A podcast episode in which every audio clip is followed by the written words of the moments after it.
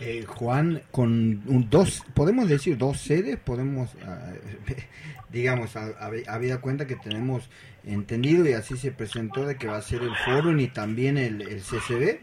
Y el teatro, sí. Y el teatro también, bien. Sí, el teatro va a tener sus actividades con vinculados a relatos, cuentos, María Elena Walsh, para mencionar así como un énfasis importante, una feria ampliada con un epicentro en el, en el Fórum, centro de convenciones, como tradicionalmente se hizo. Eh, finalizando la pandemia se hizo una versión de la feria también con todos los cuidados en el Centro Cultural de Bicentenario. Y ya quedamos como sedes, digamos, de la, de la feria, el Fórum que vuelve, digamos, a, recibir la feria, más con las actividades que y profesores en el CCB y actividades en el teatro en el marco de la feria también.